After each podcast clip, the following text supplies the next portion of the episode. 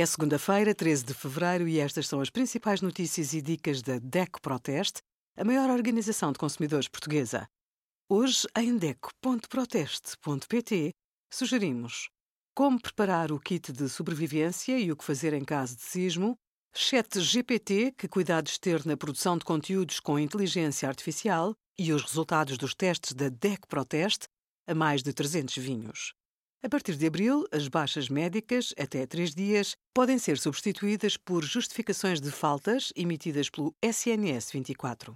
Assim que a alteração entrar em vigor, em abril, o trabalhador vai poder pedir ao SNS 24 que emita uma declaração válida para apresentar à entidade empregadora e justificar faltas até três dias consecutivos.